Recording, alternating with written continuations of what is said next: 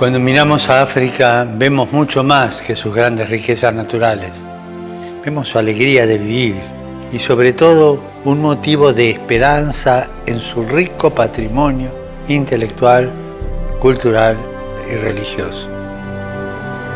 Pero no podemos dejar de ver las guerras fratricidas que causan tantas víctimas inocentes entre las poblaciones y destruyen esas riquezas naturales y culturales.